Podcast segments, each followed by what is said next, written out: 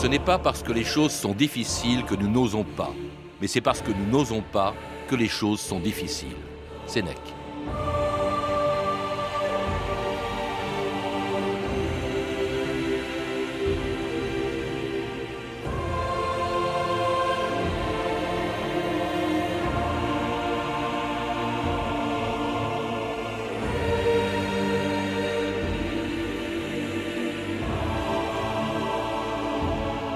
2000 ans d'histoire.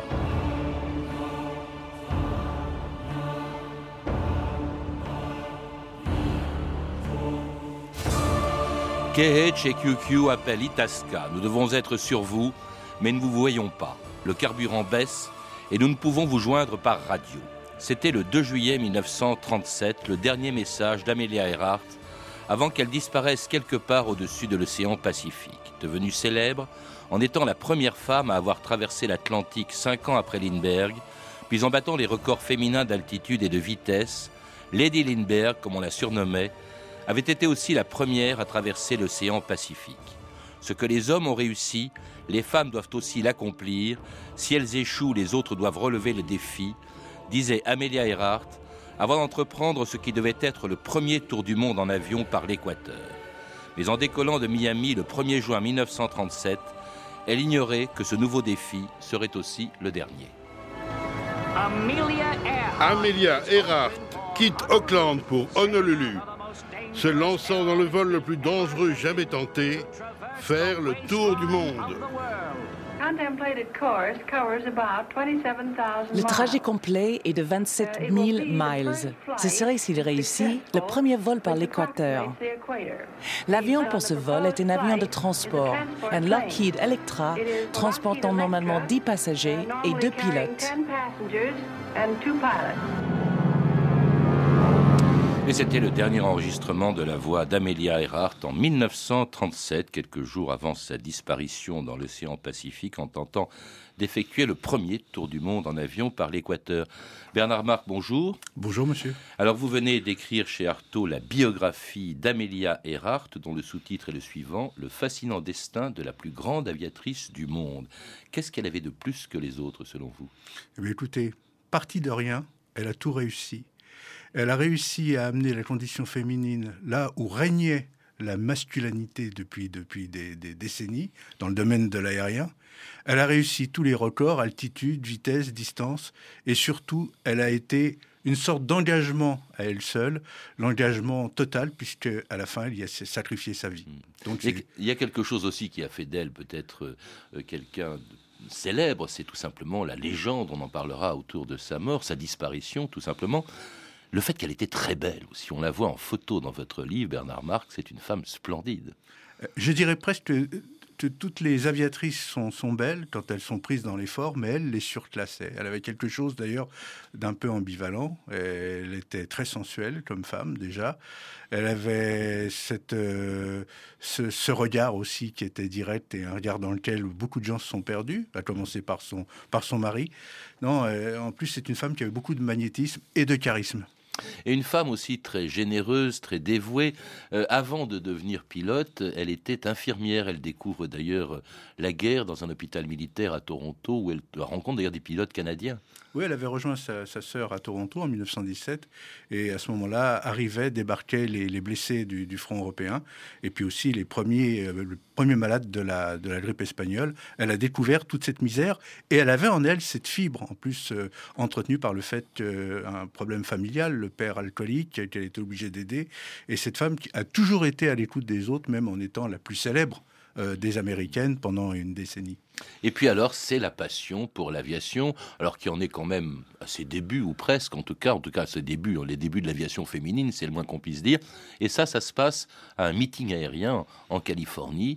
Elle a un baptême de l'air, on est en 1920, et puis elle découvre l'aviation, je serai pilote. Ah oui, alors elle a eu cette réaction, c'est curieux, parce qu'elle employait pratiquement les mêmes termes qu'Hélène Boucher. Elle a assisté, elle a fait un baptême de l'air, rien ne la prédisposait à monter dans un avion. Elle avait vu des avions voler à Toronto justement. Ça, bon, euh, elle les avait regardés. Là, tout d'un coup, elle monte dans un avion. Elle demande à son père, d'ailleurs. Et puis après ce voyage, quand elle redescend, elle est transfigurée. Exactement comme Hélène Boucher, elle prononce les mêmes mots. Elle dit le, ciel, c'est chez moi maintenant. Elle n'était pas redescendue, elle n'est jamais redescendue d'ailleurs. On pourrait trouver ça d'ailleurs comme fin. Elle est restée là-haut. Elle a été transfigurée par ce voyage dans le, dans, le ciel, Petit, petite incursion dans le ciel. Alors elle passe son brevet de pilote, elle bat d'ailleurs son premier record féminin, il y en aura beaucoup d'autres, c'était un record d'altitude en 1922. Elle interrompt brièvement quand même, à nouveau on retrouve la femme généreuse, assistante sociale à Boston. Eh bien, elle est obligée pour des raisons financières, puisque les femmes n'avaient pas accès au poste de pilotage des compagnies aériennes, on n'en voulait pas. Euh, il y avait un machisme ambiant, euh, mais très très puissant dans le domaine aéronautique surtout. Et pour survivre et pour payer le prochain vol, il fallait trouver des boulots. Mais elle avait aussi cet appétit de l'autre et le besoin de donner. Et elle est arrivée à Boston où elle a été assistante sociale. Elle a même joué un rôle national aux États-Unis parce qu'elle avait été déléguée à un certain nombre de congrès où elle euh, faisait preuve justement de, de, certaines. Elle était très progressiste dans le domaine social. Et puis bon, l'aviation l'a rattrapée. Oui, elle continue de rêver bien sûr à d'autres exploits, surtout lorsqu'elle apprend l'exploit de Lindbergh à travers l'Atlantique. Elle rêve d'en faire autant, et c'est un homme d'affaires avisé qui allait lui en donner la possibilité quand elle le rencontrait en 1927. Miss Erhardt Monsieur Putnam On m'a dit que vous vouliez traverser l'Atlantique en avion. Oui, c'est vrai. Trois femmes sont mortes d'avoir essayé. Deux autres en ont réchappé tant bien que mal. Si vous, vous pouviez réussir, vous seriez la première. Ce qui susciterait un intérêt formidable pour vous et moi. C'est bien de toujours savoir où se trouve son intérêt. L'avion a été acheté à l'amiral Byrd par Amy Guest, une montaine, qui a demandé que l'on trouve une américaine bien éduquée, s'exprimant bien, aviatrice et de préférence avec un physique agréable. En quoi est-ce important? Parce qu'elle veut attirer l'attention du monde entier et que les belles filles captent plus l'attention. Et vous, quel est votre avis? On établira un contrat pour le récit de la demoiselle avec le New York Times.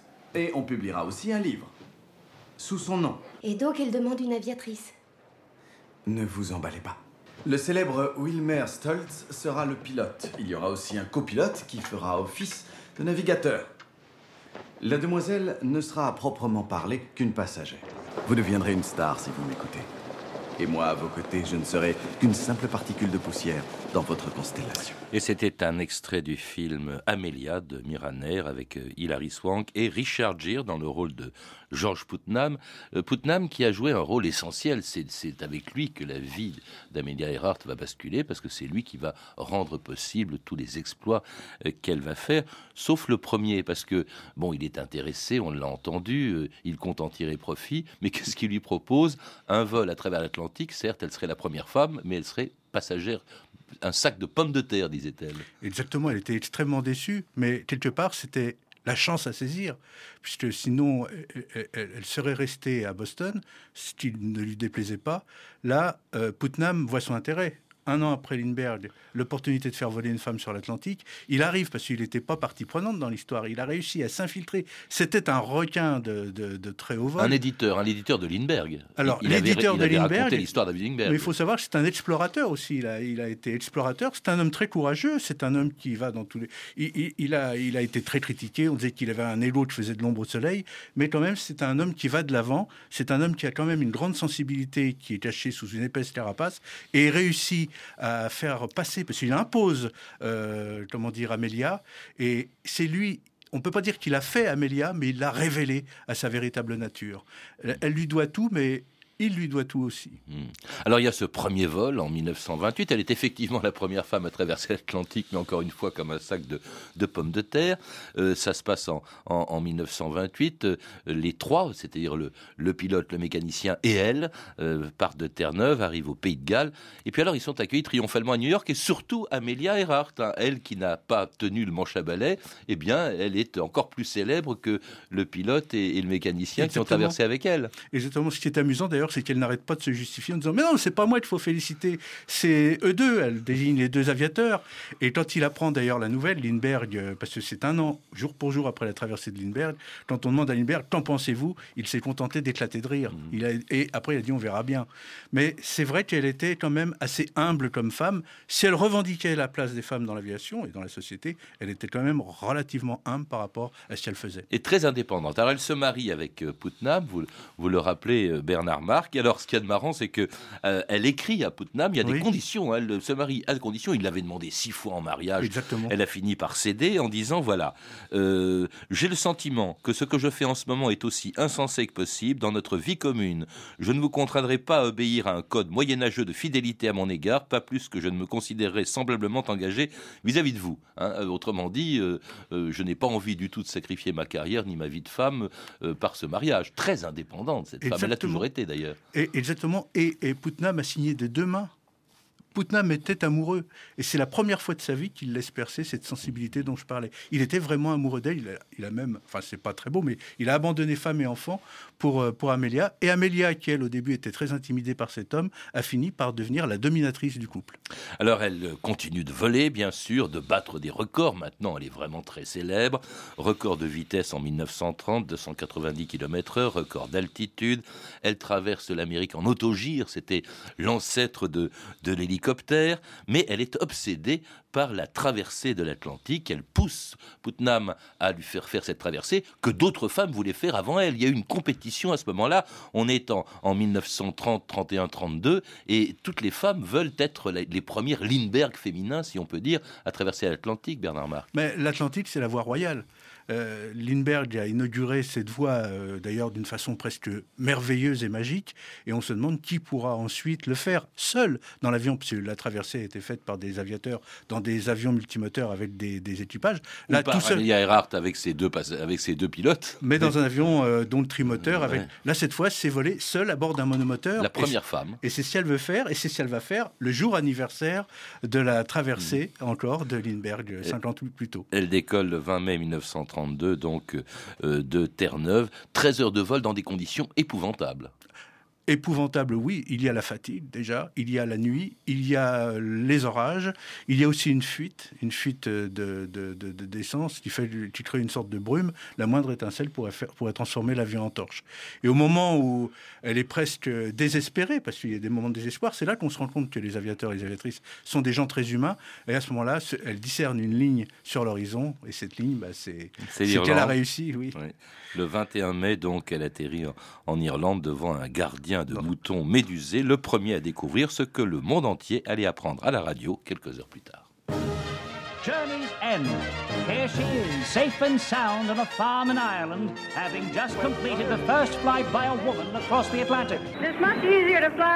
Il est plus facile de traverser de l'Atlantique maintenant qu'il y a quelques années.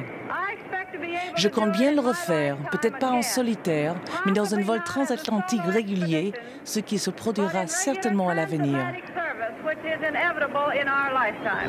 2000 ans d'histoire, Patrice Gélinet. Et l'on vient d'entendre Amelia Earhart, après sa traversée de l'Atlantique en 1932, la première femme à avoir traversé l'Atlantique, accueillie triomphalement euh, par euh, les New-Yorkais. C'est à New York là que l'on que l'on vient de l'entendre. Triomphale. Alors elle devient Miss Lindy, hein, euh, Mademoiselle Lindbergh. Elle, avait déjà été baptisée Miss Lindy. Elle devient Mrs. ou Lady Lindy puisqu'elle est mariée. Et elle est véritablement adorée par les Américains parce qu'ils connaissent son passé. Il y a eu des tas d'articles écrits. Il y a aussi Putnam qui travaille, mais il n'a pas, pas grand mal à lui créer euh, une aura, puisqu'elle la possède déjà. On sait que cette femme est proche des autres. On sait qu'elle a une réputation euh, nationale aux États-Unis euh, dans son rôle social et tout d'un coup la, femme qui fait rêver vient se plaquer sur la femme qui vient aider. Mmh. donc c'est extraordinaire. Elle a une notoriété qui approche celle de Lindbergh. Tout le monde veut la rencontrer. Les chefs des plus grands États du monde veulent la rencontrer. Elle en rencontre quelques-uns d'ailleurs. Absolument. Et assez curieusement quand elle les rencontre elle ne parle pas beaucoup d'aviation elle parle beaucoup social. Mmh. Alors elle multiplie les conférences aussi est-ce qu'on peut dire que c'était une féministe parce qu'elle encourageait les femmes au fond non. Non? Non elle, se, elle, non, non, elle se défendait de cela. Elle voulait euh, gommer certaines, euh, comment dire, euh, injustices, certaines inégalités, mais elle, elle refusait d'être considérée comme une féministe. Elle disait simplement qu'elle voulait aider à forcer certaines portes, mais pour permettre aux femmes d'accéder à des métiers mmh. jusque-là réservés aux hommes. Et elle a pris le plus difficile d'entre eux, c'est l'aviation, parce qu'à l'époque, il n'y a pas d'assistance euh, informatique dans les avions, il n'y a pas de gestion. Euh, aujourd'hui, c'est relativement facile de piloter. À l'époque, c'était du muscle et de l'intelligence, et puis surtout de la chance.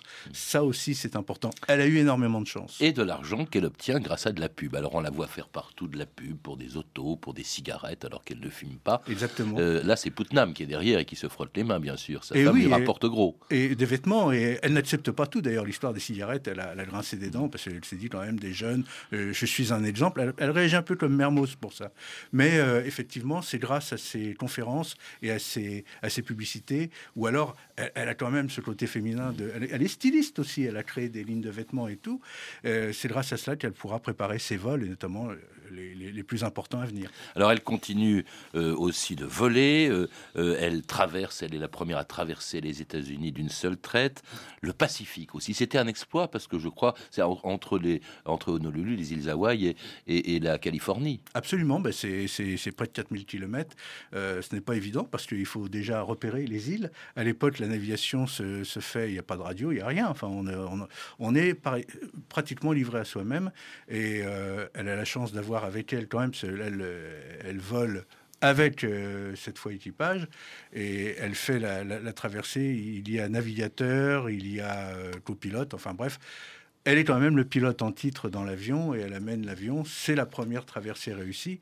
Et là, elle montre son caractère quand on lui fait, on veut lui faire dire qu'elle a réussi cette traversée pour le compte euh, d'intérêts locaux qui voulaient se faire entendre à Washington. Il se criait, je crois. se oui. crier, elle dit ah non, absolument pas, c'est moi et moi seule. Elle réaffirme cette volonté qu'elle a toujours eue.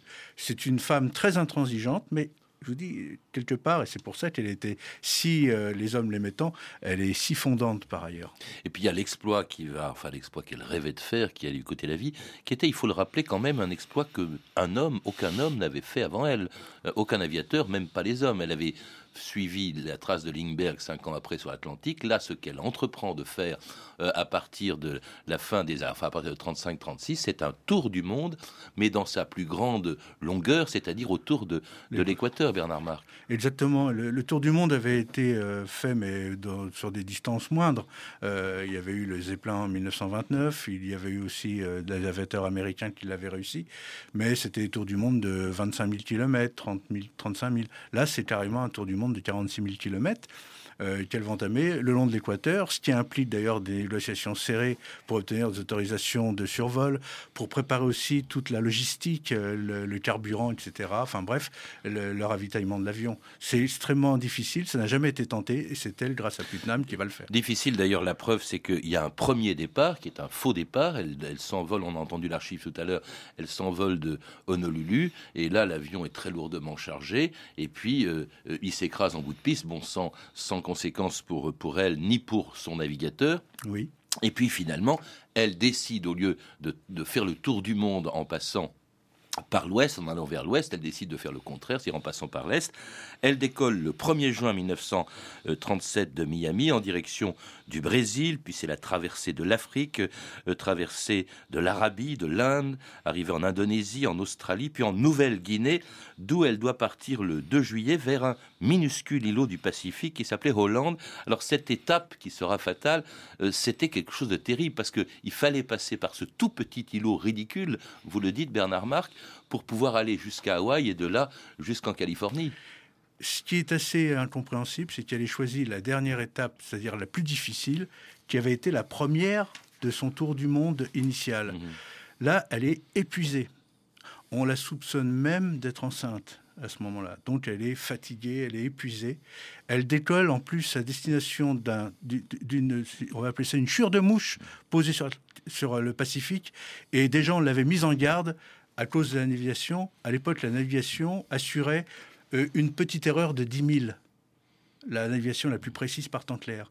Là, euh, elle se trouve face à un îlot qui fait à peine 1 ou 2 kilomètres euh, de long et 800 mètres de large. Donc elle avait une chance sur un million de le trouver. Et où l'attend d'ailleurs un bâtiment de la marine américaine, l'Itasca, qui reçoit le dernier message d'Amelia Earhart le 2 juillet 1937 à 19h30 exactement, heure universelle. Itasca ICKHAQQ, je ne vous reçois pas par radio, je ne peux pas vous localiser si vous me recevez. Itasca ICKHAQQ, on est prêt, mais on ne vous voit pas. Le carburant baisse. On ne vous reçoit pas par la radio. On vole à une altitude de 300 mètres. Terminé. Nous vous recevons et transmettons sur 3105 et 500 invariablement. KHAA à Itasca. Nous sommes sur la ligne 157-337. Nous volons nord et sud. Terminé.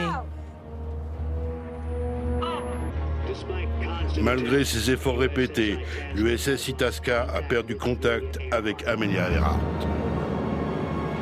A ship out o'er the ocean, just a speck against the sky. Amelia Earhart flying that sad day. With her partner, Captain Noonan, on the 2nd of July. Her plane fell in the ocean far away. There's a beautiful, beautiful field far away in a land that is fair. Happy landing to you, Amelia Earhart. Farewell, First Lady of the Air. C'était Red River, Dave McHenry, Amelia Earhart's Last Flight, dernier vol d'Amelia Earhart, une chanson évidemment écrite et chantée après sa, sa disparition dans, dans des conditions étranges. Qu'est-ce qui s'est passé à votre avis? Pourquoi ce, cet avion a, a disparu? C'est un problème de navigation, de navigateur aussi. S'il y avait un navigateur avec lui qui s'appelait Ah, Noonan. on arrive dans le mystère. Ouais. En fait, elle n'était pas à l'endroit où on l'attendait. Ouais. C'est tout simplement ça. Quand le, le navire, l'Itasca, était près de, donc, de cette petite île, et c'était, il, il faisait beau. Il y a toute la, partie euh, euh, euh, nord-est qui était dans, le, dans les nuages, mais tout le reste, c'était beau. Or, l'avion est à 300 mètres, même à un moment au-dessus de l'île, et ne voit pas le bateau, et surtout ne verra pas le panache de fumée que le bateau va lâcher pour euh, qu'elle puisse se repérer. Elle est au-dessus. Mais pourquoi? Parce qu'elle est au-dessus d'une autre île. Elle était ailleurs. Et maintenant, on sait, grâce aux recherches d'un de nos confrères, Fred Garner aux États-Unis, on sait qu'elle était en mission.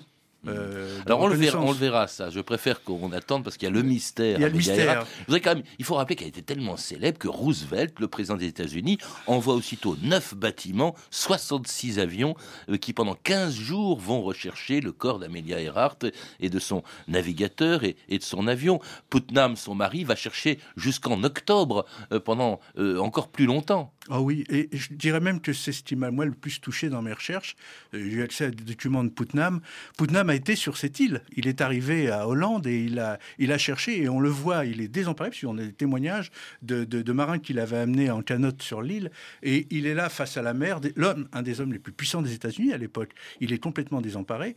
Il voulait la retrouver, il y tenait, cette femme. Elle a été vraiment sa raison de vivre. Et puis, euh, lui n'était pas dans le secret des dieux, il n'était pas dans le secret de ce qu'on va appeler le mystère. Alors justement, ce, ce mystère, comme on n'a jamais retrouvé le corps de Amelia Earhart, ni de son navigateur, ni de leur avion, bien pendant des années, on a émis des quantités d'hypothèses sur sa disparition jusqu'au plus farfelu. France Inter, Henri Charpentier, le 13 juin 1993. Elle a disparu il y a 56 ans. Elle, c'est la célèbre aviatrice américaine Amelia Earhart. En réalité, d'après une enquête très sérieuse, elle aurait été capturée par les Japonais. En ligne de Washington, Philippe Reltien. On n'est plus tout à fait sans nouvelles de l'aviatrice américaine Amelia Earhart, disparue le 2 juillet 1937 au-dessus des îles Marshall dans le Pacifique. Au bout de dix ans de recherche dans les archives officielles du Pentagone, un ancien pilote américain prétend qu'il a résolu l'un des grands mystères de l'avant-guerre. Si M. Brink a raison, et sa thèse va sortir dans un livre en octobre, La star perdue, ce grand silence radio de 56 ans a été imposé par le président américain Roosevelt pour éviter de reconnaître que les États-Unis ont fait espionner des installations militaires japonaises quatre ans avant l'attaque de Pearl Harbor. Autrement dit, Amelia était une espionne. Et oui, une espionne. Alors on a souvent pensé, longtemps pensé, je vous avouerai que moi-même je l'ai cru, Bernard Marc, que euh, une espionne c'était complètement farfelu. Vous, vous avez enquêté, vous êtes le dernier, d'ailleurs vous avez, vous avez mis les dernières hypothèses sur cette disparition étrange. Quelle est la bonne? Parce qu'on a, d'abord, il y en a eu des farfelus. Peut-être qu'on peut les passer en revue. Elle se serait-elle suicidée? C'est ce qu'on a aussi pensé Non, non, euh, pour euh, pour Syntex. Euh, on a dit qu'elle avait vécu dans un îlot du Pacifique avec un pêcheur dont elle était amoureuse. Non, alors tout cela est faux. On sait déjà que c'était une amie de- d'Eleanor Roosevelt qu'elle avait rencontrée au cours d'une conférence. La femme de- du de- de- président. du président. Elle était très amie, très proche des Roosevelt. En janvier 1937, Roosevelt lui a demandé de faire de, de, de, de détourner de son voyage, de, de sa trajectoire vers Hollande pour passer plus au nord, vers les îles où l'on suspectait les Japonais de, fortifier certaines zones. Il faut savoir qu'après la guerre de 14, toutes les îles qui appartenaient, qui étaient sous contrôle allemand, ont été, par le traité de Versailles, mises sous mandat japonais. Et dès lors, les Japonais euh, ont commencé à les fortifier et on n'avait aucun moyen de, vérifier ce qu'il s'y passait puisque la SDN était, la Cité des Nations était, le machin, comme on pouvait l'appeler, était censé s'en occuper, il ne faisait rien. Déjà, les Américains savaient ce qui se passait mais il n'avait pas de, de, service de renseignement. C'était un pays replié sur l'isolationnisme, etc., non interventionniste. Et il savait, il y a eu un rapport en 1924 fait par l'aviateur Mitchell. Il avait découvert que les Japonais préparaient justement, se préparaient à une invasion dans le Pacifique. Et euh, il avait pondu un rapport qui a été euh, sorti il n'y a pas longtemps. Et dans ce rapport, il disait les Japonais en 24, les Japonais attaqueront les États-Unis et ils attaqueront à Pearl Harbor en 1924. Donc, et il y a eu plusieurs autres espions euh, façon James Bond qui ont disparu là-bas. Mais alors, elle, là-dedans, dans cette affaire. Donc, elle aurait effectivement été chargée de. Oui, mais c'était un vol. C'était pas de l'espionnage, c'était un vol. Elle passait de reconnaissance. De reconnaissance, notamment dans la zone de Truk, l'archipel de Truk, qui allait devenir la formidable base navale japonaise. Et alors, qu'est-ce qui s'est passé? Donc, elle serait tombée. Parce que vous dites qu'on a également retrouvé ses ossements, son corps ce qui se passe, c'est qu'elle a aussi un défaut, c'est qu'elle ne connaît pas très bien le fonctionnement de sa radio. Elle a abandonné un élément de sa radio qui lui permettait, le morse, qui lui permettait de, contacter les navires. Elle ne savait pas utiliser sa radio, c'était un modèle pour lequel il n'y avait même pas encore de manuel. Voilà. Donc, elle, s'est perdue, tout simplement. Son euh, navigateur ne pouvait pas se repérer aux étoiles à cause du, temps qui était couvert. Et elle est remontée au nord pensant descendre au sud, ce qui peut se produire. Et elle s'est posée, faute d'essence, près d'un de ces archipels qui étaient tenus par les Japonais. Alors, l'avion et les, deux l'équipage ont été récupérés par les Japonais et ramenés jusqu'à Saipan. Et là, elle est morte de dysenterie. Et aussitôt après, son aviateur a été exécuté. Les restes ont été jetés dans une fosse un à côté d'un cimetière et récupéré par les Marines, le service des renseignements des Marines, après le débarquement des Américains en 1944, en juillet 1944 à Saipan. On le sait. Alors ça, c'est assez extraordinaire parce qu'effectivement, c'est le fruit de vos recherches de, cette femme, quand même, dont, manifestement, euh, qui vous a vous aussi séduit, Bernard Marc. Euh, elle est fascinante, c'est vrai. Oui, parce que elle ne s'est pas contentée de dire je vais faire ça, elle l'a fait. C'est ça qui me plaît d'ailleurs, l'ensemble des, des, gens que j'ai rencontrés, comme Lindbergh, Mermoz, etc. Ce sont des gens qui le font et qui ne disent pas à ceux qui les accompagnent, vous allez passer devant pour éclairer, euh, faire les éclaireurs, puis moi je suivrai il donne l'exemple. Et ça, c'est un modèle. Cette femme est un modèle, effectivement. Et je vous dis, il y a toujours ce côté social qui la rend peut-être plus grande que les autres. Merci Bernard Marc. Pour en savoir plus, je recommande chaleureusement votre biographie d'Amélia Earhart qui a été publiée chez Artaud. Amélia, le fascinant destin de la plus grande aviatrice du monde. Vous avez pu entendre des extraits du film Amélia de Miraner avec Hilary Swank dans le rôle titre et Richard Gere dans le rôle de George Putnam qui sort aujourd'hui en DVD chez Fox Pathé Europa. C'était 2000 ans d'histoire. À la technique, Loïc Frapsos et Pierre-Yves de Rollin. Documentation et archivina, Camille Pouche-Jalaguier, Frédéric Martin et Franck Olivard. Traduction Vali, une émission de Patrice Gélinet réalisée par Jacques Sigal. Demain, dans 2000 ans d'histoire à l'avant-veille du Kippour, les fêtes juives avec Marek Alter.